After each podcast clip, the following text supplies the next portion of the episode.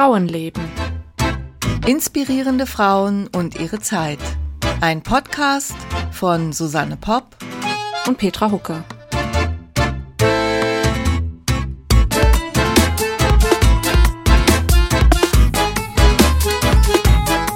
Hallo, liebe Petra. Hallo Susanne, zurück aus der Sommerpause. Der Sommer ist vorbei, aber gab es einen Sommer dieses Jahr? Ich weiß ja nicht. Ich weiß auch nicht, vor allen Dingen war ich auch noch nicht in Urlaub, also. Und ich war nie so wenig schwimmen wie in diesem Jahr. Also es ist extrem. Ja, ich gehe ja sonst eigentlich im Sommer eigentlich jeden Tag schwimmen. Aber dieses Jahr hier am See, es war irgendwie, es war einfach durchwachsen. Ne? Vielleicht zehnmal oder so, dass ich da im See hm. war. Naja. Vielleicht gibt es jetzt noch einen schönen September. Also im Moment ist herrlich. Und ich fahre jetzt äh, auch an Genfer See noch, noch zwei, drei Tage mit Freundinnen. Da freue ich mich auch schon sehr drauf. Sehr schön. Und sonst hast du die ganze Zeit nur gearbeitet oder was hast du gemacht? Ich habe gearbeitet, aber wie? Meine Güte. Weil ja, äh, Band 1 ist erschienen, die Teehändlerin. Letzte Woche Mittwoch. Also ist jetzt ein, ist äh, acht Tage alt, das Baby. Und wie fühlst du dich mit dem Oder Baby? Oder neun, neun mit dem Erscheinungstag. Schläft es schon durch? Äh, noch nicht so ganz. also ich schlafe nicht durch.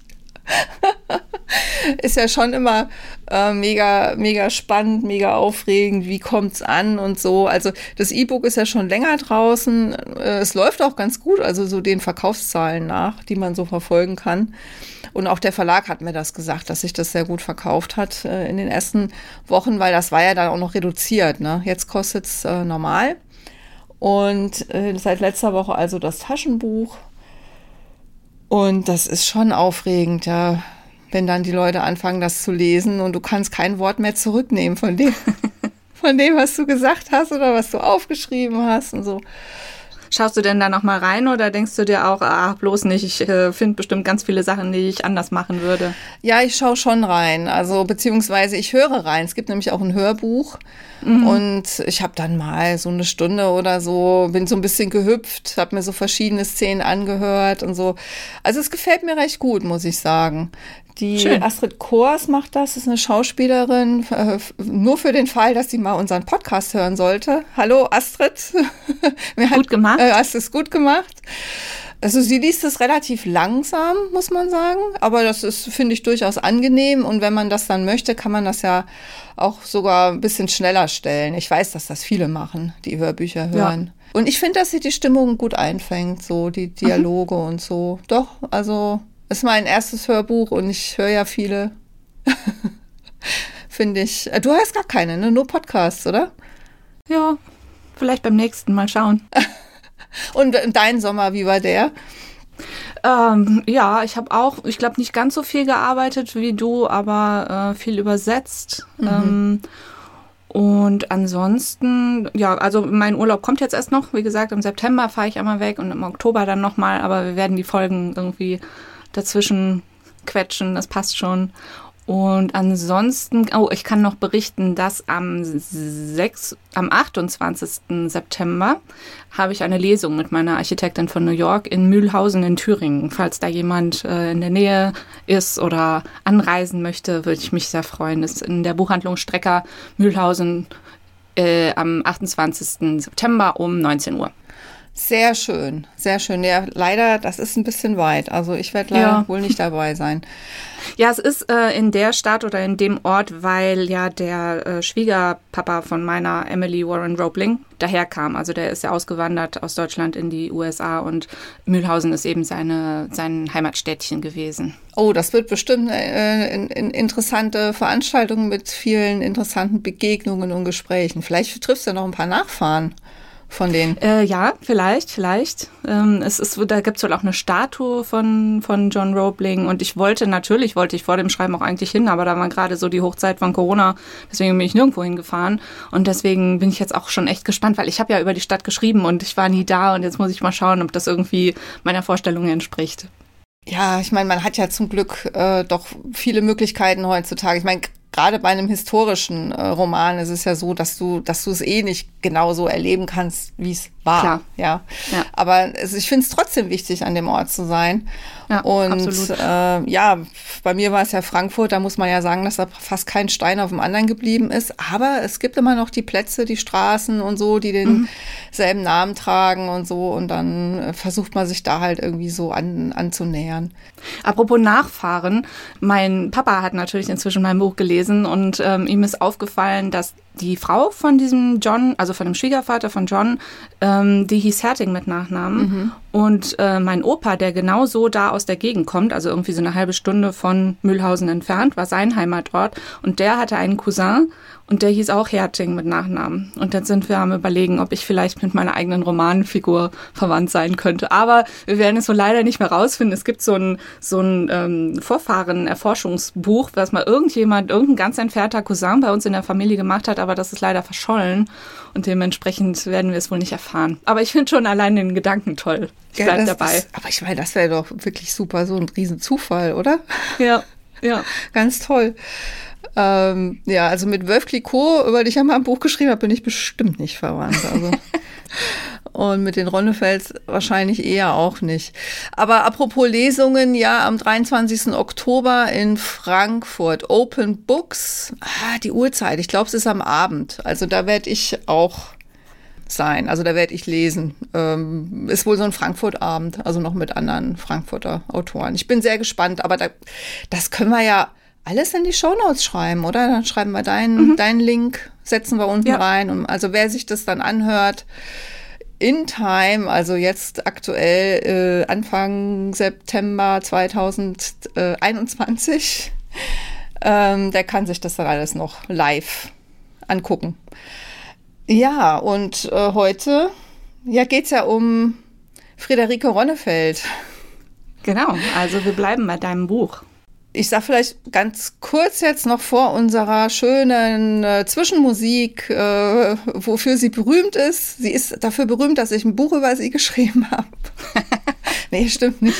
Es ist, das, ist, das stimmt nicht. Aber es ist tatsächlich so, dass ihr Mann eigentlich die Firma gegründet hat, die den Namen Ronnefeld trägt und die jetzt äh, in zwei Jahren äh, ihr 200-jähriges Jubiläum feiert. Äh, die Firma Ronnefeld verkauft Tee, kennt bestimmt der eine oder andere.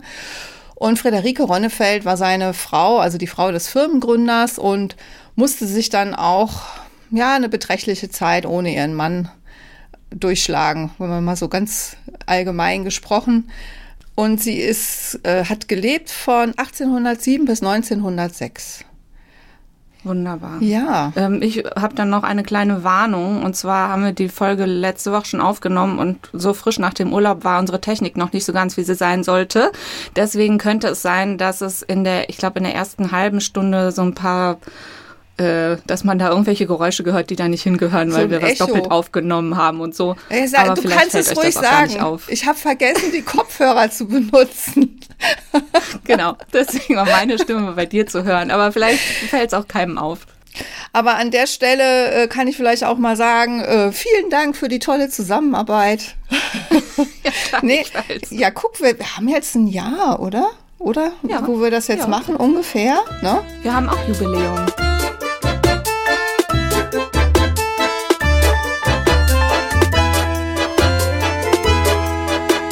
Friederike Ronnefeld. Also das wird ein bisschen eine ungewöhnliche Folge und zwar, weil ich mit die Teehändlerin jetzt keine klassische Frauenbiografie geschrieben habe, so wie das bei der Madame Clicquot noch war oder wie das bei der Architektin von New York ist, sondern es ist eigentlich eine Familiengeschichte. Das ist das eine und das andere ist, es ist halt auch ähm, beruht auf wirklich auf einem einer echten Familie, die wirklich gelebt hat und wirklichen Figuren ist, aber eben auch fiktiv. Also habe ich jetzt gleich zwei Probleme. Ich will ja mein Buch nicht spoilern. Und ich, kann, ich will jetzt auch hier in einem Podcast, wo es ja um Fakten geht, ähm, nichts Erfundenes erzählen. Ja, wir, wir machen ja nun mal einen Podcast über, das ist ein historischer Podcast. Deshalb habe ich mir überlegt, dass ich einfach ein bisschen was erzähle über äh, das biedermeierliche Frankfurt beziehungsweise die Frauen im Biedermeier. Also was, wie war das damals? Was für Voraussetzungen hatten die? Und auch so ein paar der Nebenfiguren aus dem Roman, die eben wirklich gelebt haben, über die würde ich dann auch was erzählen. Also gerade über die Frauen. Mhm. Ähm, die Friederike, geborene Kluge, später verheiratete Ronnefeld, ist 1807 geboren und wurde von ihrer Familie später, also das weiß ich von ihrem Ur-Ur-Urenkel, mit dem ich äh, gesprochen habe und der mir auch Unterlagen aus dem Familienarchiv zur Verfügung gestellt hat, äh, sie wurde das Urchen genannt. Das fand ich so süß. Und zwar, weil sie nämlich 1906 gestorben ist. Also das heißt, sie ist 99 Jahre alt geworden. Mhm. Ähm, das ist ja an sich schon irgendwie eine Leistung, vor allen Dingen, wenn man fünf Kinder hat. Sie war eben die Tochter eines äh, Kaufmanns. Ihr Vater hieß, ähm, Moment, das muss ich gerade mal gucken, Johann Christoph Kluge, das war auch ein, Kolon der hatte auch ein Kolonialwarengeschäft, so wie später ihr Mann. Sie hatte auch einen Bruder, der dann, das habe ich dann aus Briefen gesehen, später was heißt verschollen? Also ich weiß, dass sie ihn gesucht haben. Er ist irgendwie, obwohl während, während der Ausbildung weggegangen und ja, irgendwann haben sie anscheinend den Kontakt zu ihm verloren. Also zu der Zeit, wo meine Geschichte spielt, 1838, war ihr Bruder jedenfalls nicht in Frankfurt. Sie hatte zwei Schwestern die beide nicht geheiratet haben. Also sie war die einzige von den Schwestern, die geheiratet hat. Die Familie hat in Frankfurt, die haben nicht weit voneinander entfernt gewohnt. Also die Friederike Ronnefeld hat dann später mit ihrem Mann in der neuen Kräme gewohnt, die gibt's heute noch in Frankfurt und um die Ecke ist die Schnurgasse und da war das Elternhaus. Also beides in der Altstadt der ähm, Tobias Ronnefeld wiederum hat einen Bruder, der im Roman auch vorkommt, der Nikolaus. Und Nikolaus war Schreiner, der hat die Schreinerwerkstatt von dem Vater übernommen. Also Tobias Vater war, und Tobias und Nikolaus Vater war, war Schreiner. Und das war in der Fahrgasse. Also alles wirklich in Entfernung fünf oder zehn Minuten äh, konnte man sich da gegenseitig besuchen. Und kann man sich das heute bei Google Maps auch noch so anschauen? Das kann man sich noch so anschauen, ja. Immer wenn, wenn die Leute im Buch von A nach B gehen, kann man eigentlich davon ausgehen, dass ich geguckt habe, wie lange das dauert. da habe ich mich dann manchmal gefragt, hm, gut, die Straßen waren ja noch nicht in so einem tollen Zustand und so. Also ich weiß es ehrlich gesagt nicht, aber ich nehme sehr stark an, dass sie jetzt keine eigene Kutsche hatten oder sowas. Dafür war der Platz einfach nicht da. Ne? Und so habe ich das dann auch im Buch äh, übernommen man hat, man ist halt mit öffentlichen Verkehrsmitteln gereist und das war zu der Zeit, in der das Buch spielt, hauptsächlich die Kutsche. Die Eisenbahn äh, war im Entstehen. Die Frankfurt war recht früh mit der Eisenbahn dabei. Also die haben dann ein Konsortium gebildet, um ähm, Frankfurt auch so ein bisschen in dem Verkehrsmittelpunkt zu halten. Die haben das schon abgesehen, dass die Eisenbahn sehr wichtig werden würde. Und das war dann auch erfolgreich. Aber zu der Zeit, in der mein Buch spielt, ist das gerade so im Wandel begriffen und man ist hauptsächlich noch, noch mit der Kutsche gereist.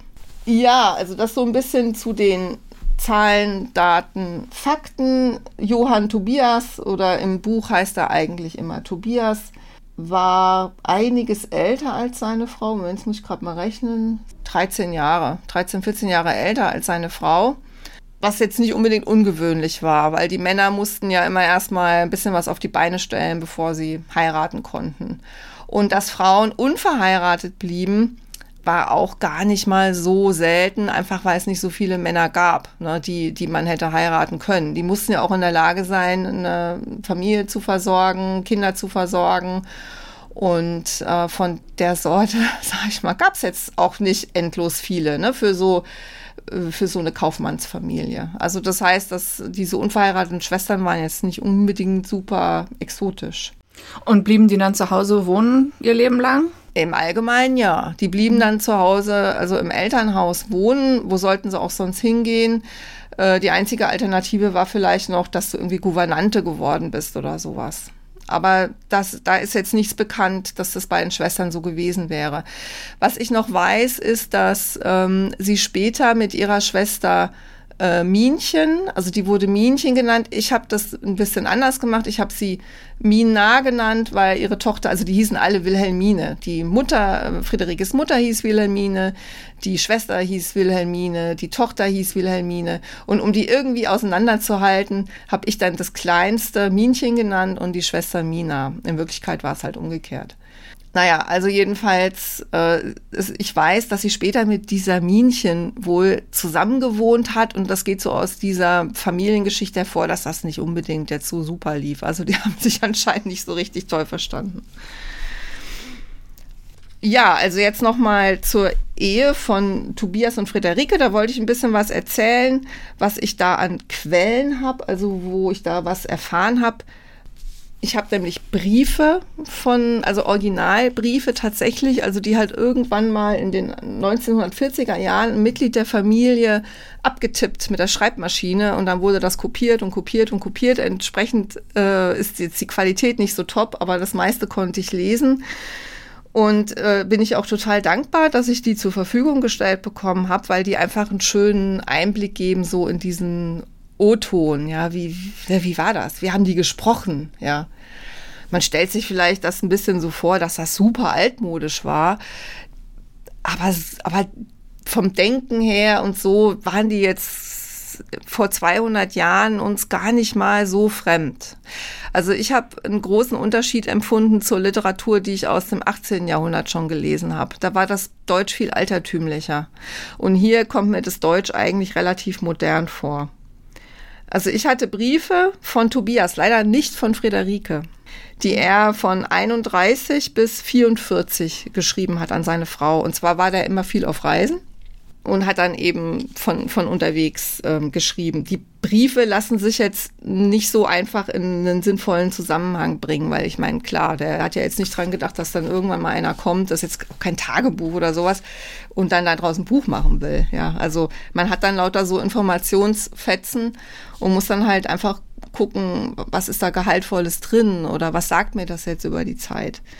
Ich habe gedacht, ich lese einfach mal einen vor. Das ist einer der ersten, der ist von 1831, also sieben Jahre äh, vor der Zeit, in der mein Buch spielt. Und ähm, zu der Zeit waren sie gerade so verheiratet. Also ganz frisch. Äh, der Brief ist vom Dezember, geheiratet haben sie im Juli. Mhm. Liebe Friederike, statt meiner Wenigkeit erhältst du diese paar Zeilen. Mögen sie dich und Gesamtfamilie in erwünschtem Wohlsein treffen. Übermorgen, Dienstag, gedenke ich, von hier zurückzukehren und Mittwoch mit dir zum Mittag zu essen. Ach so, das ist aus Karlsruhe übrigens. Also Karlsruhe den 4. Dezember.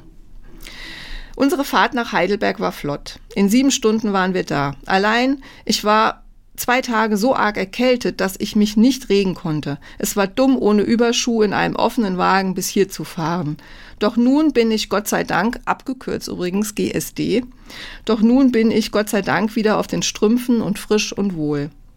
Deibel, der Assessor von Röder in Mainz treibt sich auch hier herum.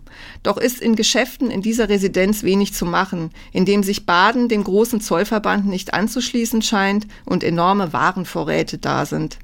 Gestern wohnte ich einer Sitzung des Badischen Landtags bei. Dieses war sehr interessant und einflussreiche Bekanntschaften gemacht, auch ein Teil meines verloren gegebenen Geldes herausgedrückt. Wenn M. Hofrat nicht bis übermorgen fertig wird, so bringt mich der Eilwagen nach Frankfurt. Dass ich schon manch langweilige Stunde zu bestehen hatte und ich tausendmal an Möppelchen dachte, er hat sie wohl Möppelchen genannt, das taucht öfter auf, Möppel oder Möppelchen, sogar mir als zuweilen vordeduzierte, was es gerade in diesem oder jenem Augenblick tue, ist doch verzeihlich, nicht wahr? Ja, ich gestehe es, mit etwas Schrecken denke ich dann und wann an meine englische Reise. Wenn ich heimkomme, steht also der Flügel hinten und Möppels brauner Mantel ist fertig. Ich erwartete gestern einen Brief von euch, allein es war nichts. In dieser Erwartung verschob ich auch, dir früher zu schreiben. Wie du endlich aus diesem Geschmiere hinauskommst, weiß ich nicht. Ich hab einen Besen statt einer Feder. Adieu, Juwel. Halt dich gesund. Bald hoff dich wiederzusehen, dein aufrichtig treuer Freund. T. -Punkt. Schön. Das ist so ein, ein Beispiel für so einen Brief. Ich habe den auch deshalb ausgewählt, weil er äh, inhaltlich tatsächlich jetzt so ein bisschen was erzählt. Also beim, bei anderen Briefen ist das einfach noch stärker so zusammengestückelt, aber hier hat man so das Gefühl, ein bisschen wirklich was über seine Reise äh, zu erfahren. Und du hast echt irgendwie recht, dass das sich anhört wie was, was wir heute auch noch irgendwie vielleicht über eine Sprachnachricht oder in einer längeren E-Mail schreiben würden. So einfach, hey, ich bin unterwegs, du bist zu Hause, mir passiert hier dieses und jenes und ich vermisse dich und wie geht's dir und äh, ist der Mantel fertig und so weiter. Ist schön. Also die Sprache ist nicht so, so fremd, finde ich. Ja, es ist, klingt halt ein bisschen gestochen, aber es geht. Klingt ein bisschen altmodisch natürlich, aber ich finde halt, man merkt einfach, ja, so die, die Art, wie man übereinander denkt, was man sich so zu sagen hat und so. Also es ist jetzt nicht so weit weg von, von ähm, heute, ja. ja.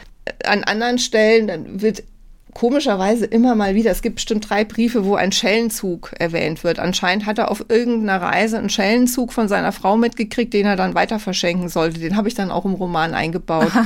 Dein Schellenzug befindet sich in schönster Ordnung und ich hoffe, ihn glücklich an seine Bestimmung zu bringen. Oder dann kommen auch so Sätzchen wie, mit Demel habe ich wieder ein artiges Geschäftchen eingeleitet, was dem Reisespesenkonto Konto trefflich zustatten kommt. Also Geschäftliches wird eigentlich immer eher so am, am Rande erwähnt, mhm. ja. Und eine ganz interessante Stelle, die ich dann natürlich auch in den Roman einbauen musste, ja, das konnte ich gar nicht anders. Wie geht es Wieks? Wird seine Clara reüssieren. Empfehle mich denselben. Du grüße alles, die sich uns erinnern.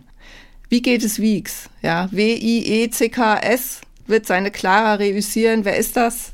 Ah, du weißt das. Clara Wieg, später Clara Schumann.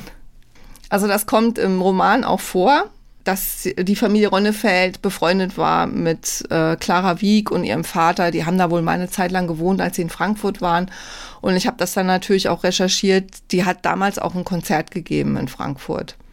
Das war also bevor sie dann Schubert, Schumann geheiratet hat. Und da weiß man ja, dass der, die, das Verhältnis von Vater und Tochter war auch nicht so ganz einfach. Der Vater wollte, also Schumann war ein Schüler von ihm, aber er wollte nicht, dass Clara den heiratet. Er hat ihm irgendwie nicht genug zugetraut oder irgendwie so. Also das war alles ein bisschen schwierig. Und ähm, weil ich aber auch äh, dann später noch eine andere Frau aus Frankfurt eingebaut habe, die auch mit äh, Clara Schumann bekannt oder befreundet war, habe ich das dann also alles in eins gepackt und habe dann eben daraus auch eine Freundschaft von Friederike zu dieser Frau gemacht. Also so kommen einfach diese Ideen äh, zustande. Ne? Das ist Clotilde Koch und ähm, da ich halt, da man nachlesen kann, dass die also sehr musikalisch war und auch immer so selbst, sie hat auch selbst gesungen und so und befreundet war mit Clara Schumann, war es also relativ einfach jetzt zu sagen, okay, die beiden haben sich gekannt. Auch wenn sie vielleicht aus ein bisschen unterschiedlichen gesellschaftlichen Kreisen kamen, also Ronnefeld und, äh, und die Clotilde Koch-Gontard. Und dann kann man halt sagen, okay, das ist eine erfundene Geschichte aber die Art und Weise, wie ich drauf gekommen bin, hat halt tatsächlich was mit den Quellen zu tun. Deswegen erwähne ich das hier. Übrigens hat er immer ähm, äh, unten, was ich, was er immer unten drunter geschrieben hat. Also er hat oft seinen Namen abgekürzt, T. -Punkt. Anscheinend hat, vielleicht wollte man ja auch Tinte sparen, ich weiß es nicht, warum er Tobias nicht ausgeschrieben hat. Er hat oft geschrieben, dein aufrichtig treuer Freund T. -Punkt. Oder mit ganzer Seele dein aufrichtiger Freund Ronnefeld, da waren sie schon verheiratet. Das hat er auch ausgeschrieben, komischerweise. Von ganzer Seele dein treuer Freund T.R. Lebe wohl und sei herzlich gegrüßt von deinem dir aufrichtig ergebenen Freunde T. Gut, da ist jetzt, das wird jetzt nicht mehr unter eine E-Mail schreiben, wahrscheinlich. Aber es passt ja sehr gut, dass er T da stehen hat und es um T geht. Da hast du natürlich völlig recht, ja. Eine Stelle aus einem Brief wollte ich jetzt noch vorlesen, weil da wird's jetzt mal emotional. Also anscheinend hat sie sich ein bisschen drüber beklagt, dass er vielleicht nicht genug, hm, ich weiß auch nicht, ich weiß nicht, was die Ursache ist, ja. Das ist London, den 3. Februar 1832. Ich meine, natürlich war so ein, war, war er immer viel weg. Ja, weil er ja auch einkaufen musste und so. Liebe Friederike, gestern Morgen, gute Seele, im Schlafrock stehend und Seife im Gesicht klopfte es an Nummer 35, in Klammer mein Zimmer, und natürlich ward mir euer Brief äh, vom 21. und 23. des Monats ein festlicher Morgen. Das sind oft so Abkürzungen, ja, ich habe das jetzt mal ausgesprochen, ja. Nach Abgang desselben, und zwar tags darauf, musst du meinen Brief von Brüssel empfangen haben. Die Gefühle, die mich bei dessen Niederschreiben einnahmen, vergesse ich heute noch nicht. Mittlerweile musst du auch einen zweiten Brief von hier aus, und zwar vom 31. Vom, des Monats empfangen haben. Und schmeichle ich mir von deinen biederen Gesinnungen, Scharfblick und Co. Du willst mich nicht länger verkennen. Kann ich mich äußerlich, dir gute Seele, auch nicht immer so wünschenswert zeigen, wie du es vielleicht gerne sähest, Wahrlich, ich meine es gegen tausend andere nicht minder liebevoll, treu und bieder. Und durchdrungen von diesen Gefühlen habe ich diesem Augenblick nur deinen unsichtbaren, aber gewiss den besten Zeugen über mir. Halte meinem wahrlich anstrengenden Berufsleben dann und wann etwas zugute und nimm vor allem mein äußeres Tun und Lassen nicht immer als absolute Folie meines Inneren. Kurz, nehme vor lieb mit dem bisschen Kern ohne die Schale. Wer steht mir denn jetzt so näher als du? Und denke ich nun vollends an unser Triumvirat, das muss man dazu sagen, sie war schwanger zu der Zeit. Oh, so spornt mich dies mit vergnügtem Eifer an, unseren gemeinschaftlichen Pfad durch dieses eckige Leben möglichst geebnet zu wählen und durchzuwinden. Und so hoffe ich denn, deiner Unruhe und gerechten Vorwurf auf halbem Wege begegnet zu sein, die deine Zeilen vom 21. 23. des Monats mir zeigten. Also war sie nicht so ganz zufrieden, wie er, wie er seine Gefühle äußert oder nicht äußert und wie er sich um sie kümmert. So hört sich das an, oder? Ja, ja. An, ja, also ich finde, äh, genau, also man hat, also offensichtlich hat sie ihm einen Vorwurf gemacht. Aber ich finde es auch irgendwie rührend, wie er drauf eingeht. Ja, also er gibt sich ja offensichtlich wirklich Mühe. Und ich fand schon, dass man aus nur aus den Antworten, weil ihre Briefe kenne ich ja nicht, so ein bisschen rauslesen konnte, dass das ja vielleicht doch eine Liebesheirat gewesen ist, dass sie ne, sich wirklich sehr, dass sie einander wirklich sehr verbunden waren und so. Und dass das jetzt nicht, also dass er sie da jetzt nicht total unterdrückt hat oder sowas, ja. Es gibt auch von ihr Briefe, die stammen allerdings aus einem ganz ähm, anderen Zeitabschnitt, und zwar aus den 1850er Jahren. Und diese Briefe hat Friederike an ihren Sohn geschrieben, Karl. Und da wollte ich jetzt auch was vorlesen. Was, ich habe leider die nur Zusammenfassungen dieser Briefe und das ist auch von irgendeinem Nachfahren der Familie mal zusammengefasst worden. Ich habe nicht so viele Originaltexte.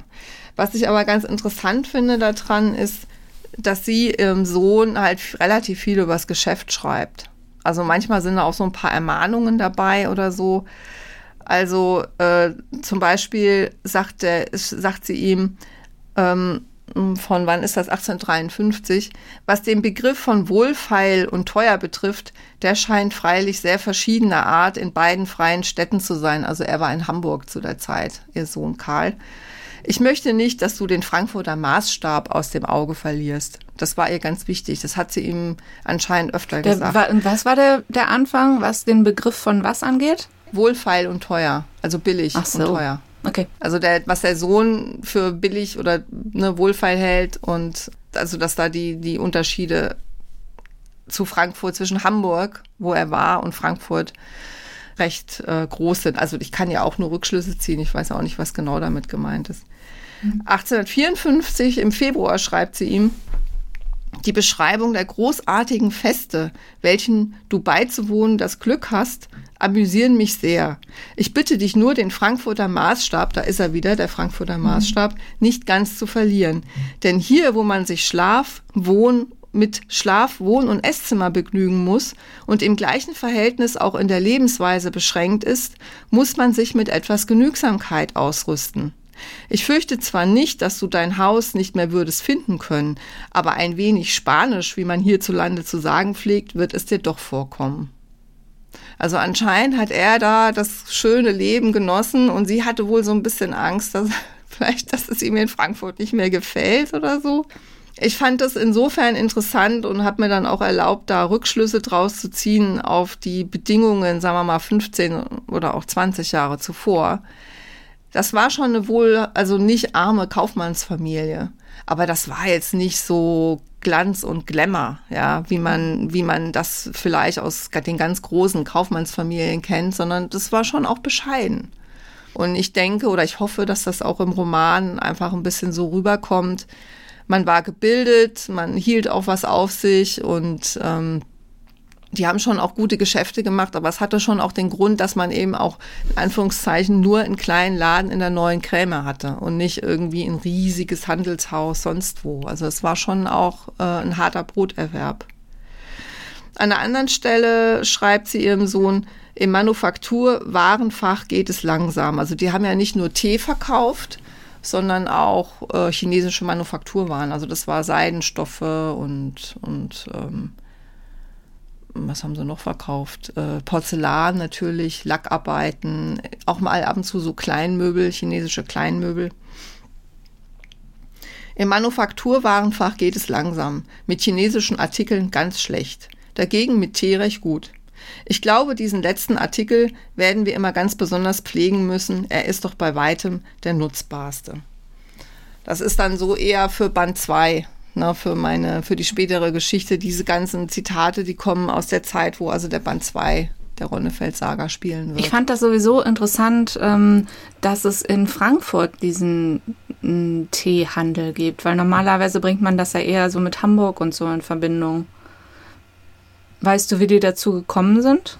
Also ich könnte mir schon vorstellen, dass es tatsächlich, ähm, so war das ein bisschen auch, habe ich das ein bisschen auch im Roman geschrieben, äh, einfach dem persönlichen Interesse von Tobias Ronnefeld zu äh, verdanken ist sozusagen, ja, weil er halt, äh, er war ja auch ähm, sehr interessiert an Naturwissenschaft.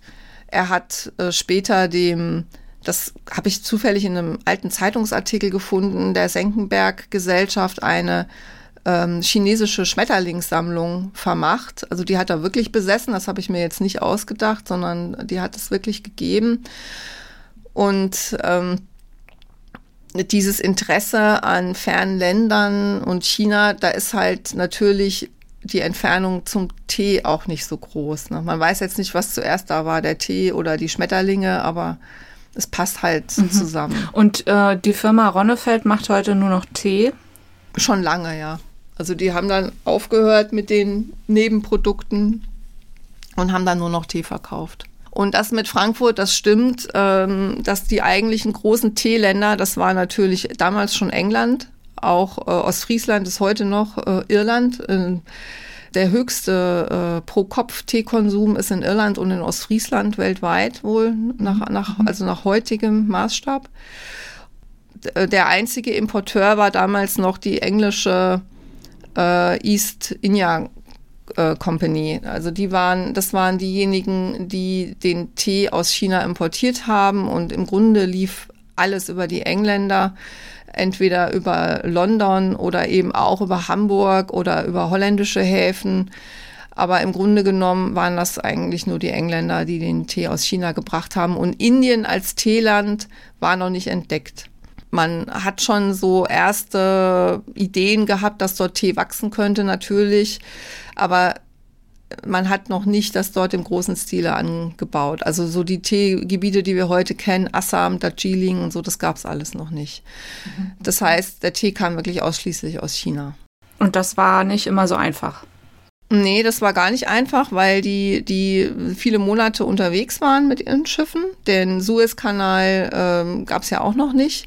Und die Schiffe waren auch noch nicht so schnell. Also zu der Zeit, wo jetzt der Roman spielt, 38 bis 40, gab es auch die T-Clipper noch nicht.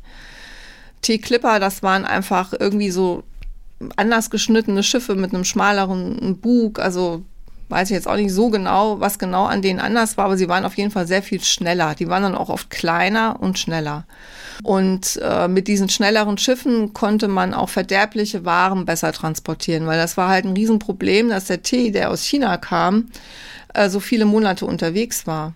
Und deswegen ist halt noch schon mal die Frage, in welchem Zustand kommt er überhaupt an, ja, bei Wind und Wetter. Und also das war jetzt nicht so, war gar nicht einfach. Und es ist auch ganz schwierig, sich vorzustellen, was das dann für Qualitäten waren, also was da wirklich getrunken wurde. Ein hochwertiger Grüntee, wie wir das heute kennen, ja, äh, das kann es fast nicht gegeben haben außerhalb von China. Weil mhm. sowas kam einfach in Europa. Das ist verderbliche Ware. Ja, vielleicht gab es den einen oder anderen in dieser Qualität, der dann ankam und der auch so ein bisschen so geschmeckt hat wie ein Grüntee heute. Aber ich finde, das ist sehr, sehr schwierig zu sagen. Ja, vielleicht war es so, vielleicht auch nicht. Also. also haben die Leute damals eher Kaffee getrunken oder den auch noch nicht? Doch, Kaffee wurde getrunken und Tee auch, aber halt vor allem Schwarztee. Also das heißt der fermentierte Tee, ne, der getrocknet wird und dann wird er auch oft noch gebrochen, weil wenn der dann gebrochen ist, dann, dann kommen diese ätherischen äh, Öle viel schneller ins äh, Wasser, wenn er dann überbrüht wird. Und er wird eben aber auch ähm, fermentiert, noch zusätzlich über mehrere Stunden. Und dadurch wird er auch haltbarer das schmeckt dann so, wenn der dann aufgegossen wird, das, das kriegt dann sowas sehr dunkles, malziges, bitteres auch. Deswegen hat man auch dann schon gerne Zucker und Milch dran gemacht. Und dieser Tee wurde in großen Mengen getrunken, vor allen Dingen von den Engländern. Die Engländer haben das ganz bewusst gefördert, weil, weil Alkoholkonsum ein großes Problem war. Gerade jetzt im, zum Beginn der Industrialisierung, die ganzen Arbeiter, die haben sich irgendwie mit ähm, Schnaps äh, über Wasser gehalten. Und äh, man, man hat es halt einfach befürchtet, ne, diese Alkoholabhängigkeit. Man hat das schon erkannt, dass das ein Problem ist, wenn die zu viel Alkohol trinken und hat dann als belebendes Getränk äh, den Tee importiert. Und mhm. deswegen bestand tatsächlich eine gewisse Abhängigkeit Englands vom Tee. Das Problem war nur, dass die Chinesen ähm, das nicht so richtig eingesehen haben, weil die haben halt gedacht, in Europa gibt's nichts, was uns interessiert. Weil was sollen wir mit, wir haben alles hier, stimmte auch, ja. Die brauchten eigentlich die europäischen Waren nicht. Und so kam es dann eben zu diesen Opiumkriegen, weil die Engländer dann angefangen haben, vermehrt, vermehrt Opium aus Bengalen nach China äh, zu exportieren. Und das äh, kam dann wiederum, also praktisch um ihre eigene Bevölkerung ähm, vom Alkohol wegzukriegen und die auf Tee umzusetzen, um, um ne, umzuschwenken, haben sie haben sie die Chinesen vom Opium abhängig gemacht. Also das ist jetzt mal auf einen Nenner gebracht. Ja, das ist vielleicht jetzt ein bisschen sehr vereinfacht, aber unterm Strich läuft es darauf hinaus. Weil die Chinesen kannten Opium, aber sie hatten nicht diese Mengen und auch nicht diese Qualität zur Verfügung. Und dann hat China natürlich versucht, den Opiumschmuggel äh, zu unterbinden. Also vom Handel ging das sehr schnell zum Schmuggel über. Dann haben die, die Engländer das an irgendwelche chinesischen Kontaktleute weitergegeben und das wurde dann innerhalb des Landes verkauft. Ähm, und aus diesem ganzen, ja, Handel ist dann, sind dann, ist dann letztlich der, sind dann letztlich die Opiumkriege entstanden.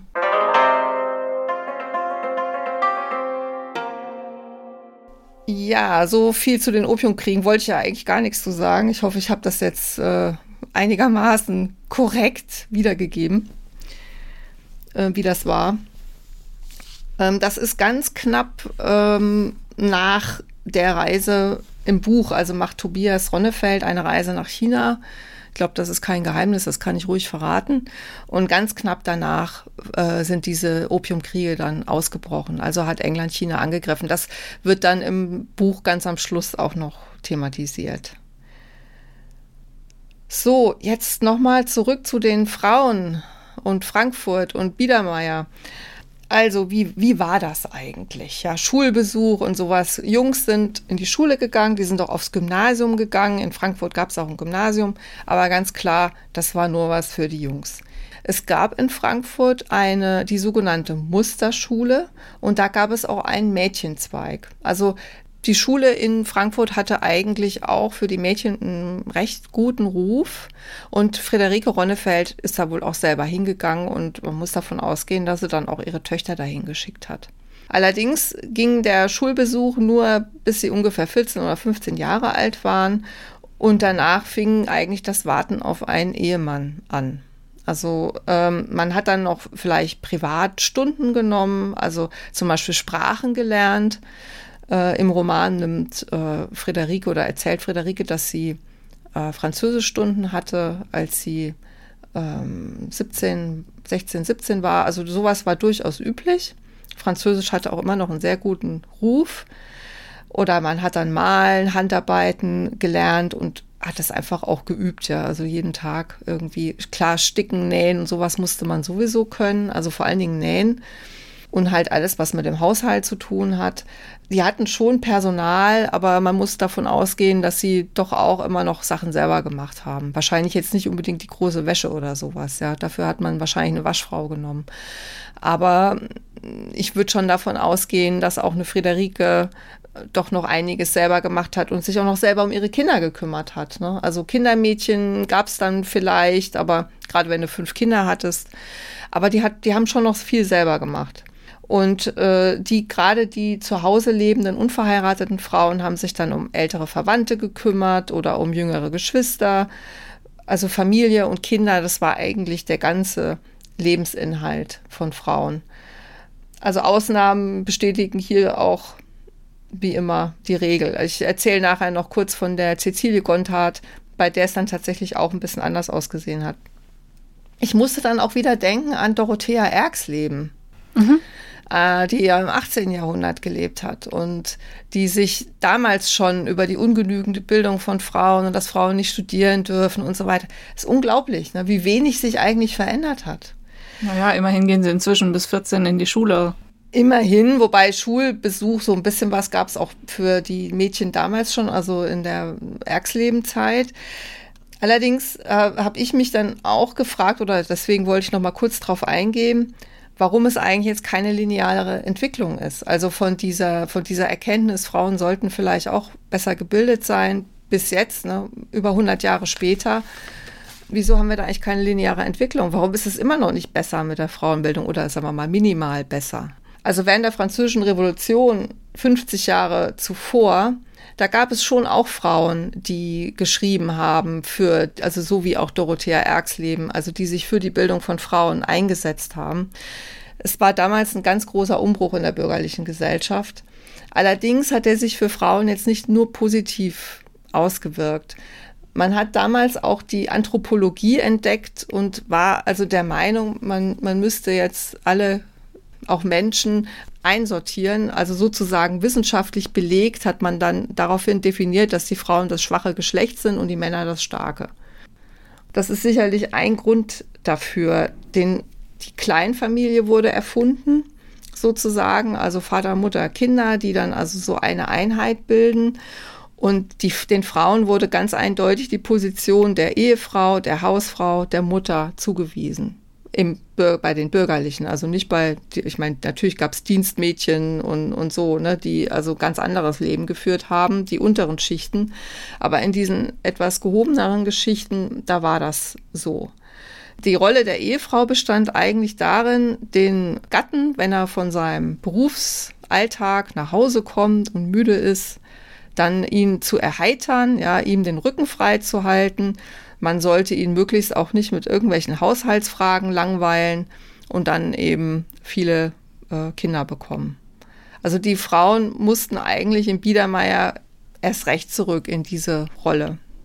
Und alles, eine Bildung, die über den hausfraulichen Bereich hinausging, war definitiv nicht vorgesehen. Es war halt auch die Zeit der, der Entdecker und der Erfindungen. Und Tobias ist ja auch ein Entdecker. Ja, er geht ja dann auf China-Reise. Und die Männer waren eben die Aktiven und die haben sich auch selbst so gesehen. Und auch hier ist es so, dass es immer Ausnahmen gab. Also gerade adlige Frauen oder Frauen aus den sehr wohlhabenden Kaufmannsfamilien, die konnten am ehesten noch aus diesem Muster ausbrechen. Die haben dann eine sehr gute Bildung genossen, wussten zum Teil deutlich mehr als die Männer, gerade ne, so an Hintergründen und so, weil die einfach mehr Zeit hatten, sich mit allen möglichen Dingen zu befassen, während die Männer ja dann arbeiten mussten. Und insbesondere, wenn du die einzige Tochter warst, wenn du keinen Bruder hattest oder so, dann hast du halt unter Umständen mehr Förderung bekommen und hattest dann auch eine sehr gute Bildung. Aber das war eben auch eher die Ausnahme. Und viel damit anfangen konnte man dann wahrscheinlich auch nicht. Du konntest vielleicht also noch versuchen, Schriftstellerin zu werden. Da gab es dann einige, Allerdings jetzt, also gerade was so emanzipatorische Schriften äh, betrifft, ne, ich habe dann gedacht, ja, meine Friederike, wie kann die sich denn überhaupt weiterentwickeln? Die ersten emanzipatorischen Schriften aus Deutschland, äh, die gibt es eigentlich erst ab dem Vormärz, also etwa ab 1843, wurden die ersten Sachen anonym veröffentlicht. Das heißt also 1838 gab es auch so gut wie keine Schriften darüber, ne, dass, äh, also die so ein bisschen diese zur Rolle der Frau in Frage gestellt hätten. Und das ist eigentlich auch ein Grund dafür, dass ich ihr dann diese Clotilde Koch-Gontard so ein bisschen zur Seite gestellt habe als Freundin, weil das war eben so eine von diesen Ausnahmepersonen, die überdurchschnittlich gebildet war und die dann sozusagen wie so eine Art Salon hatte während der bürgerlichen Revolution von 1848. Die war, hat also sich praktisch mit den Intellektuellen ihrer Zeit ausgetauscht, hat darüber auch Tagebuch geschrieben. Ähm, leider hat sie ihre Tagebücher aus der Jugend vernichtet sehr, sehr schade. Das wäre die Zeit gewesen, die ich gebraucht hätte. Es gab, es gab eigentlich, sagen wir mal, von 1843 an, gab es eine Periode von ungefähr zehn Jahren, in denen emanzipatorische Schriften von Frauen publiziert wurden. Und ab den 1850ern wurde das dann auch schon wieder verboten. Also ich weiß nicht, ob du schon mal gehört hast, äh, Luise Otto Peters. Also 1849 hat die die Frauenzeitung gegründet. Also das ist wirklich die, das sind wirklich Frauen gewesen, die waren ihrer Zeit unglaublich voraus, weil die haben das alles in Frage gestellt und haben halt gesagt, hier, lass den Frauen dieselbe Bildung angedeihen wie den Männern oder dreh's einfach um, ja, schick die Jungs in die Nähschule und die Frauen auf die Universität und innerhalb von drei Generationen hat sich das Verhältnis umgedreht. Ja, also solche aufrührerischen Dinge haben diese Frauen ähm, publiziert. Und äh, ja, es wurde dann verboten äh, ne, von den Männern. Überraschung. Also da wollte ich jetzt einen kleinen Podcast-Tipp loswerden, weil bei Frauen von damals, äh, Bianca Walter, schönen Gruß an der Stelle, weil mich äh, durfte mich schon mal mit ihr persönlich unterhalten, hat sie sich Zeit für mich genommen, weil ich so viele Fragen hatte. Vielen Dank nochmal. Und da gibt es die Folge 8 von Olympe bis Helene, Streifzug durch 100 Jahre Frauenbewegung. Da kann man sich da so ein bisschen so einen Überblick drüber verschaffen. Aber das nur so am Rande. Ähm, werden wir dann auch nochmal in die Show Notes schreiben. Gut, dann erzähle ich jetzt noch, ach Gott, ich glaube, es wird lang, ne? Oder? Wie viel Zeit haben wir denn schon? Ach, wir haben ganz viel Zeit. Wir hatten ja so eine lange Sommerpause. Ja, das stimmt. Ja, also Clotilde Koch-Gondhardt, die habe ich dann zu ihrer Freundin gemacht, zu Friederikes Freundin, weil ich brauchte irgendwie jemanden, der sie da so ein bisschen auch aufrüttelt. Und Clotilde Koch-Gondhardt hat wirklich gelebt. Sie ist das Beispiel eben für so eine gut gebildete, äh, reiche Frau. Sie war sehr interessiert an Politik. Und es gibt ein Buch mit ihren Tagebucheinträgen, was ich mir dann antiquarisch besorgt habe und was also sehr interessant ist, wenn man sich mit der damaligen Zeit befasst. Allerdings sind das auch wieder etwa zehn Jahre nach meiner Romanhandlung. Sie war ein Jahr jünger, wenn ich das jetzt richtig im Kopf habe. Sonst muss ich das in den Shownotes korrigieren. Äh, jünger als Friederike und kam aus wie gesagt, großbürgerlichen Verhältnissen. Die Familie war sehr reich. Die hatten ein großes Haus, also die Familie, ihre Herkunftsfamilie war reich. Äh, sie war also eine geborene Gontard war eine sehr reiche Kaufmannsfamilie und eingeheiratet hat sie in die Familie Koch. Und die besaßen damals das Haus zur goldenen Kette am Rossmarkt. Äh, also im Prinzip nicht weit. Die Entfernungen waren grundsätzlich nicht weit. Von der neuen Kräme zu diesem Haus am Rossmarkt, ja, da bist du auch in zehn Minuten gelaufen. Und äh, sie war dann eben in diesem rheinisch-südwestdeutschen Liberalismus äh, zu Hause. Ne? Die, die ging bei ihr ein und aus. Also das war praktisch so die Protagonisten der deutschen Einheitsbewegung. Und sie war eben, wie gesagt, auch sehr musikalisch im Roman, machen die dann auch zusammen Musik, kennen beide eben die Clara Wieck beziehungsweise Clara Schumann. Und äh, sie erzählt ihr dann äh, von ihrer Tante Cecilie Gontard. Übrigens, äh, das werde ich auch verlinken. Wer da ein bisschen mehr drüber wissen möchte über diese Frauen, der kann sich auch online informieren. Es gibt auch ein Buch, aber es gibt auch eine Website, die heißt frankfurterfrauenzimmer.de. Und die ist ganz spannend. Da kann man sich also diese äh, Biografien, kann man sich da einen schönen Überblick drüber ver verschaffen. Und die Tante von Clotilde, war Cecilie Gontard. Die hat gelebt von 1791 bis 1754. Also es war also drei Jahre älter als Friederikes Ehemann. Und die wurde im Alter von 25 Jahren Witwe. Und ihr Ehemann war Seidenhändler gewesen. Und sie hat tatsächlich mit 25 Jahren und zwei kleinen Kindern das Geschäft ihres Mannes übernommen. Und Clotilde erzählt ihr das halt und sagt, sie soll sich doch einfach ähm, die so als Vorbild nehmen, ne, da, dafür, wie man es auch machen könnte. Und beschreibt das dann eben so ein bisschen, wie sie das gemacht hat. Sie hat nämlich immer weil das nicht so gut ankam, dass sie als Witwe äh, das Geschäft übernimmt, hätte sie immer in der Öffentlichkeit gestrickt oder irgendwie gehandarbeitet, damit es nicht so auffällt, dass sie in Wirklichkeit eine Geschäftsfrau ist. Also sie hat wirklich versucht, einerseits diesem Bild der bürgerlichen, braven, angepassten Frau zu entsprechen und praktisch heimlich, ohne, ohne dass es jemand merkt, die Geschäfte zu leiten. Fand ich eine sehr äh, interessante Figur. Und es gibt auch ein sehr schönes äh, Porträt von ihr von 1851. Aber wenn, ich weiß nicht, ob du schon mal Bilder aus dem Biedermeier gesehen hast oder ob du die so vor Augen hast, ja. Wenn das die, die, die zeigen sich sehr gerne mit so irgendwelchen Insignien ihre, ihrer, ihrer Zunft, ja, oder ihres Berufs. Dann ist dann auf jeden Fall irgendwie ein Schreibzeug da oder ist ein Schreibtisch im Hintergrund oder vielleicht ein, wenn es ein Arzt ist, ist es ein Totenkopf oder, ne, also so ein, so ein Schädel. Je nachdem, also irgendwas, was sie so tätig zeigt, irgendwie in diesem beruflichen Umfeld. Aber die Cecilie Gonthardt, die hat sich eben mit der ähm, Bibel in der Hand und mit irgendwie handarbeitend. Moment, ich habe mir das doch hier notiert. Also schwarze Kleidung, weiße Haube auf einem hohen Polsterlehnstuhl und ähm, Strickzeug mit Wollwickler und Wolle sowie Brille und Buch. Ich schaue es mir gerade an. Das sieht wirklich aus. Das sieht nicht aus wie jemand, der ein Geschäft leitet. Absolut nicht, ja. Also da hat sie sich wirklich gut getarnt. Mit diesem schönen, braven Häubchen auf dem Kopf. Und so muss man sich das halt vorstellen. Es war eine Zeit, da mussten Frauen, die sich beruflich so richtig engagiert haben, tarnen. Ja, das trifft's vielleicht, ja. Und das ist auch das, was ich eben versucht habe, so ein bisschen darzustellen, auch in dem Roman. Also so diese Zwickmühle. Ich habe auch schon jetzt Feedbacks gekriegt, so manche sagen, der Tob Tobias Ronnefeld sei ja ein Chauvinist gewesen oder ein Macho. Aber das kann man so nicht sagen. Das war einfach, die, man muss ja die Leute irgendwie in ihrem Umfeld auch beurteilen. Und wenn man das, wenn man das sieht, nehme ich es doch an, auch so vom Tonfall her und so, dass Tobias eigentlich doch sehr auf seine Frau eingegangen ist, ja. Er hat sich Mühe gegeben, aber die konnten auch nicht aus ihrer Haut. Ja, das ist die Erziehung, das ist die Zeit. Ja. Noch eine interessante Frau gibt's, die auch im Roman vorkommt, das ist die Marianne von Willemer. Das war eine Muse von Goethe. Also es ist die einzige Frau, die als Co-Autorin sozusagen, kann man Co-Autorin von Goethe nennen.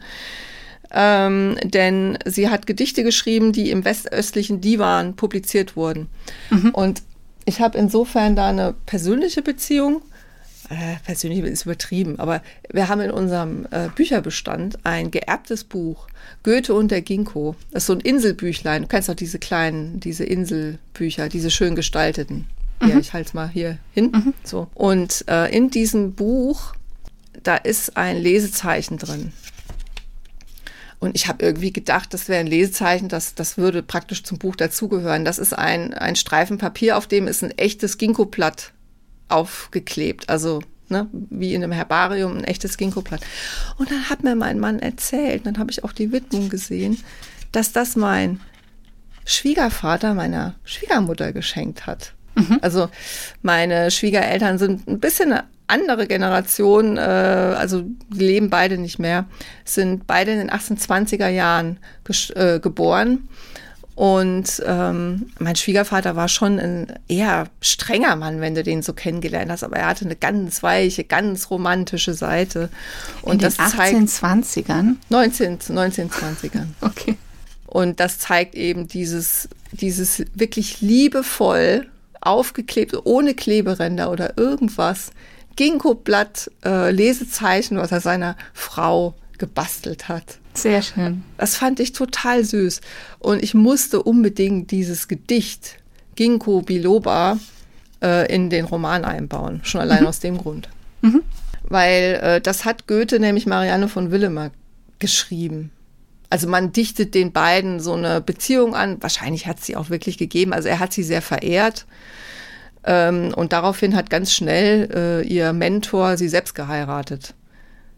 äh, zwischen ihr und ihrem Ehemann Jakob von Willemer, der ist also im Roman, ist der krank und wird gepflegt. Der ist auch tatsächlich in dem Jahr gestorben.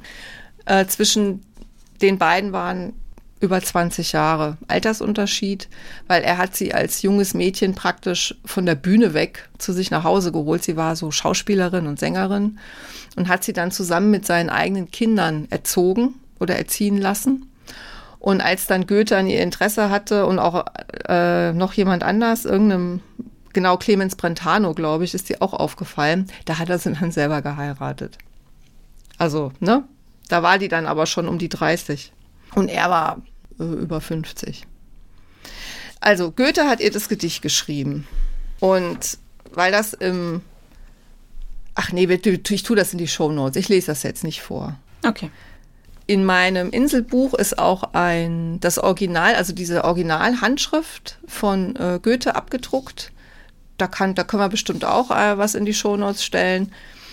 Der, da kleben auch zwei Ginkgo-Blätter drauf, auf diesem Originalbrief.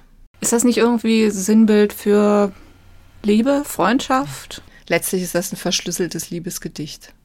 Er hat dieser Marianne von Willemar, die da wohl schon verheiratet war, ein Liebesgedicht geschrieben und dann später in seinen westöstlichen Divan mit aufgenommen. Und, und Gedichte, die sie quasi wie an, als Antwort geschrieben hat, hat er dann auch mit abgedruckt. Mhm. Gut, also das ist also Marianne von Willemar, die kommt auch vor. Und die ist halt insofern, ja, es ist wieder eine ganz andere Kategorie. Ja, die hat halt einen wirklich sehr, sehr reichen Menschen geheiratet und äh, ja, geil, sie war halt so irgendwie anscheinend sehr inspirierend, so auf ihre Art, ja. War so, was man so Muse nennt. Mhm. Äh, ich habe ja vorhin schon ein bisschen was über den Teehandel erzählt. Jetzt sehe ich gerade in meinem Skript, kommt das Thema Teehandel jetzt zum Schluss. also der Teehandel, das heißt ja auch die Teehändlerin, war damals jetzt noch kein reiner Teehandel. Also die Firma Ronnefeld gibt es bis heute. Ja, die feiern jetzt demnächst ihr 200-jähriges Jubiläum in zwei Jahren. Ähm, es war allerdings noch ein gemischter Handel mit äh, letztlich, also sie nennen das immer äh, ostindische äh, Produkte, aber letztlich ist, sind das chinesische Sachen gewesen. Also ostindisch war quasi äh, chinesisch. Die, ich hatte dann eben die Idee zu sagen, okay, ich schicke jetzt den Tobias, also ihren Mann, auf eine weite Reise. Der reist ja dann nach China, was also sozusagen den Vorteil hat, äh, aus Sicht einer Romanautorin, dass Friederike einfach alleine zurückbleibt und so ein bisschen gucken muss, wie sie das jetzt alles managt. Ja, weil ich habe ja schon geschildert, das ist einfach schwierig gewesen für Frauen, berufstätig zu sein. Aber ähm, wir wissen halt aus der Geschichte der Firma Ronnefeld, dass Friederike später durchaus auch tätig war als Kauffrau und irgendwo muss sie das ja alles gelernt haben. Ja, und ich habe das diese Phase, diese Lernphase habe ich also quasi in diese Zeit so ein bisschen gelegt, dass sie dazu gezwungen ist, während ihr Mann auf China-Reise ist, sich so einiges anzueignen. Ne? Das äh, handelt, das ist so ein bisschen auch die Handlung des Buches. Hast du dir Paul eigentlich ausgedacht oder gab es Paul wirklich? Ja, den habe ich mir ausgedacht. den süßen Paul. Ja, so ein netter Mann. Gut, also da ich habe ja eben schon ein bisschen was über den Teehandel zur damaligen Zeit äh, erzählt, ne? Das also Assam, Darjeeling, das gab es also quasi noch nicht, dass die Engländer, also der indische Tee, ne? Der, den gab es noch nicht, auch nicht Ceylon. Also China war eigentlich das einzige Teeland, weil die Japaner haben zwar auch Tee gehabt, aber die haben nichts davon äh, exportiert. Weißt du eigentlich, wahrscheinlich weißt du es nicht, ich habe es selber nicht gewusst, welches ist der wichtigste Markt für hochwertige Tees heute? Nö, weiß ich nicht. Deutschland. Ach, natürlich. Nee, so natürlich ist es nicht. Nee, also ich, nicht. ich, ich hätte es jetzt nach England gesteckt. Ja, ich eben auch, so, aber wenn ne? du so fragst, kann es ja England nicht sein. Ja, stimmt. ja, das ist äh, hochinteressant. Das hat mein Mann rausgefunden. Der beschäftigt sich ja auch immer mit solchen Sachen. Äh, deswegen, also hochwertige Tees werden heute, äh, weiß ich nicht zu wie viel Prozent, äh, auch über Hamburg umgesetzt. Und auch in Deutschland ist der wichtigste Absatzmarkt. Wobei unter Tee, mein, mit Tee meine ich jetzt wirklich Tee-Tee. Also nicht irgendwie Kräuter, das, was in England jetzt Infusion genannt wird oder so, sondern wirklich richtige Tee mit Teeblättern ist der wichtigste Markt äh, für hochwertige Tees. Deutschland. Also so gesehen ist Ronnefeld mit den hochwertigen Tees in Deutschland äh, nicht so ungewöhnlich jetzt heute. Kann man sich irgendwie so schlecht vorstellen, immer wenn man oder oft, wenn man irgendwo ins Café geht oder so, kriegt man da so einen Beutel Messmatee reingestöpst. Und das ist dann der schwarze Tee für 3,40 Euro oder so. Ja, aber ich finde schon, dass sich da was geändert hat. Ne? Wenn du jetzt in ein gutes Hotel gehst oder so, also was so ein bisschen was auf sich hält oder auch ein gutes Café, ein bisschen gehobener, dann achten die schon ein bisschen drauf, was das für Tees sind. Also es gibt immer mehr so, auch gerade für die Gastronomie, da sind ja ein bisschen andere äh, Anforderungen an den Tee. Also wenn ich jetzt zu Hause, also mein Mann ist ja ein großer Teetrinker, ja, der, der kocht auch immer den Tee bei uns. Und der kann natürlich dann hingehen und kann sich Zeit lassen und kann seinen grünen Tee mit der und der Temperatur aufgießen, kann dann rumprobieren, wie oft kann ich den nochmal aufgießen. Das geht nämlich sehr gut. Man kann den zwei oder sogar dreimal verwenden. Und welche Temperatur und wie lange lasse ich den ziehen. Also er kann da ja viel Zeit drauf verwenden. Aber wenn ich jetzt in, ins Hotel gehe oder ins Café, musst ja allen Kunden dasselbe bieten, ja, und kannst denen jetzt nicht sagen, ja gut, jetzt da hast du jetzt so ein bisschen Tee, jetzt braut dir mal, äh, wie du es eben so hinkriegst. Ja, er muss Sondern, ja auch erstmal zum Tisch kommen, das kommt ja auch noch dazu. Genau, es muss zum Tisch kommen, die Wassertemperatur müsste dann theoretisch äh, total stimmen und die Ziehzeit wäre dann total wichtig und so. Und deswegen ist es halt für einen Tee, der in der Gastronomie verkauft wird, halt auch wichtig, dass der das verzeiht, wenn du den jetzt mal fünf Minuten drin hast und nicht nur drei. Ne? Also in der Gastronomie sind da andere äh, Herausforderungen und deswegen ist es halt auch eine besondere Kunst, äh, hochwertige Tees, ähm, vielleicht auch in Portionsgrößen, ne, in diesen Beuteln, die dann aber auch ein bisschen anders sind, weil die ein bisschen luftiger sind, so dass die Teeblätter äh, eine andere Form haben können, dass es nicht nur Krümel sind wie beim Mesmer, sondern dass das halt ein richtiges Teeblatt noch ist. Das ist halt schon eine Kunst, das in der Gastronomie auch so anbieten zu können. Das ist nicht so einfach. Und äh, es gibt immer mehr Teemarken, die sich dann auch da so spezialisieren und in dem Bereich dann auch unterwegs sind. Aber das sind normalerweise nicht die Sachen, die du im Supermarkt kriegst.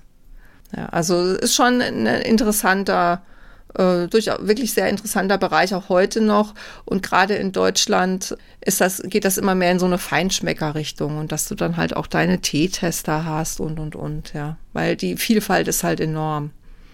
Vielleicht nicht nur vielleicht, wahrscheinlich sogar größer als beim Kaffee. Und äh, heute ist natürlich die, aber die, die Länder, aus denen der Tee kommt, ähm, sind natürlich heute dann andere. Also du hast dann halt eben äh, Indien natürlich mit Assam und Darjeeling.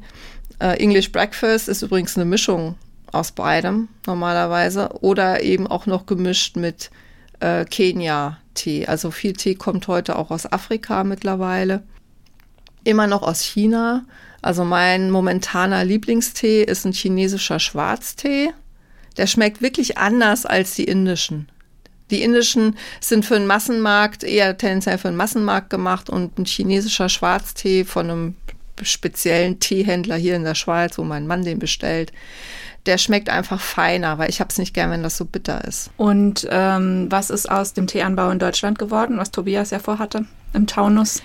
Ja, in, ich glaube, in Deutschland gibt's nix. Es gibt einen äh, Teegarten in Cornwall und es gibt einen im Tessin. Ach, da war genau. ich auch schon. Mhm. Ja. Und ich bin da auch ins Tessin gefahren, an den Monte Verita und habe gedacht, mal, was, das ist jetzt weiß Gott was.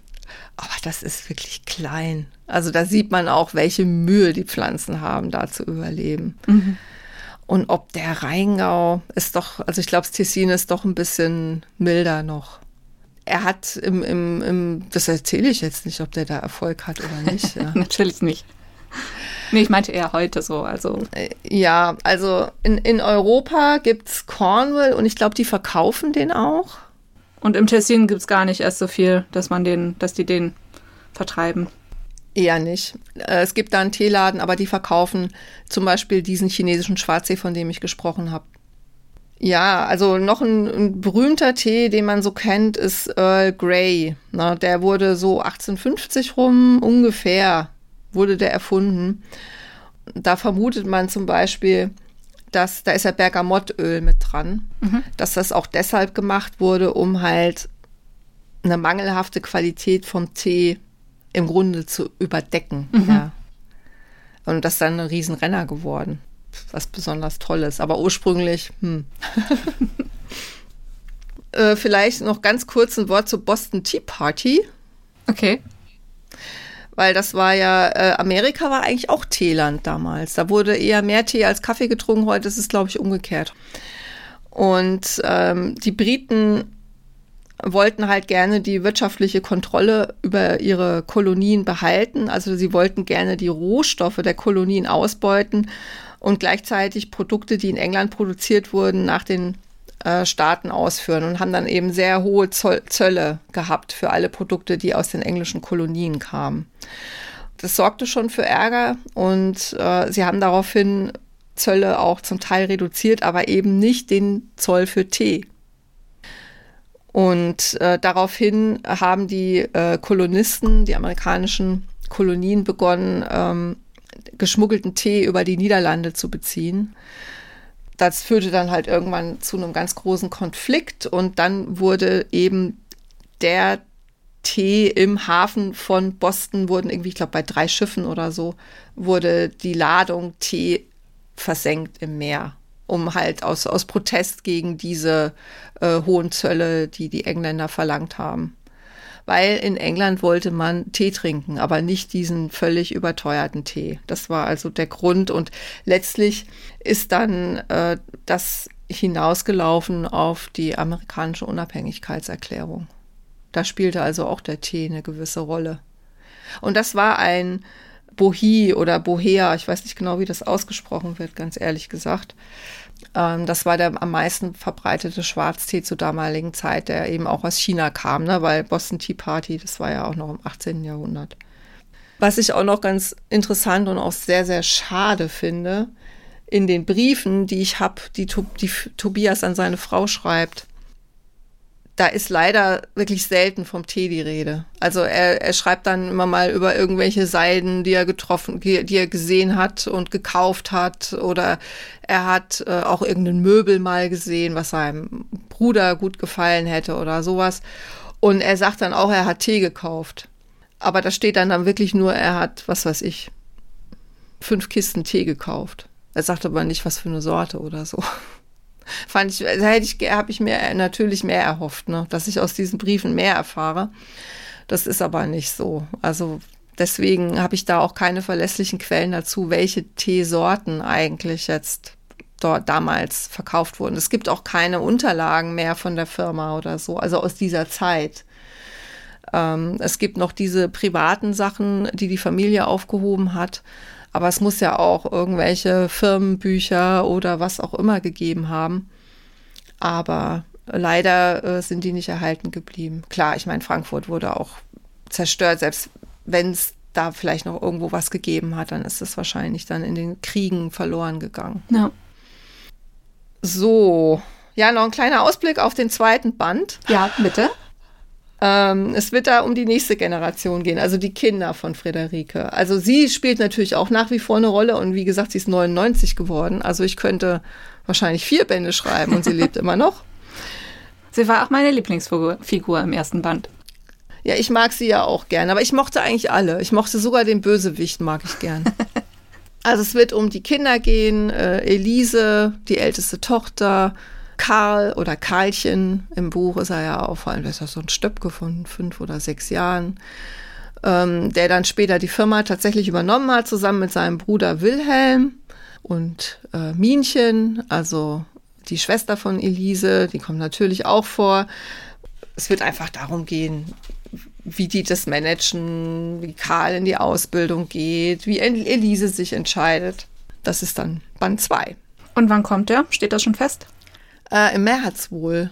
Okay. Also hat der Verlag gesagt. Wann genau weiß ich nicht, aber es soll, der Abstand soll auch nicht so groß sein, damit man das gut aushält. Die Wartezeit.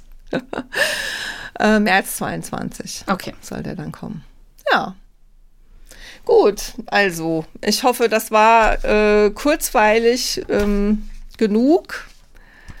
Auch wenn ich jetzt leider nicht so viel über Friederike selbst erzählen kann. Also zum einen, weil ich manches einfach nicht weiß und zum anderen, weil ich natürlich auch jetzt nicht erzählen wollte, was im Buch passiert. Das wäre ja auch ein bisschen doof. Dann liest es ja keiner mehr. Ihr solltet Nee, es wir alle müssen lesen. das Buch alle lesen, auf jeden Fall. Und dann könnt ihr tief ins Biedermeier eintauchen Und einen Tee dazu trinken. und einen Tee Oh, und. Ronnefeld hat eine äh, Sondertee-Edition extra für dein Buch gestaltet. Ja, da bin ich total begeistert. Wahnsinn. Ja. Ein äh, Grüntee mit Jasmin. Hm, Köstlich. Ja, ich liebe auch äh, Jasmintee. Also von daher, Ich werde mal schauen, ob ich ihn hier finde. ja, schlimmstenfalls mussten halt bestellen. Bestellen, Ding. Gut, dann Vielen, vielen. Dank und bis dann. Ja, gerne. Bis zum nächsten Mal.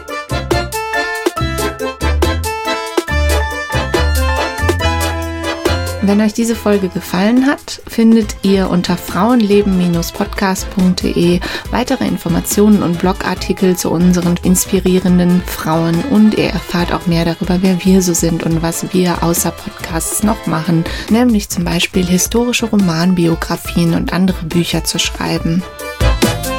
Ihr findet uns auch unter petra-hucke.de und susannepopp.de.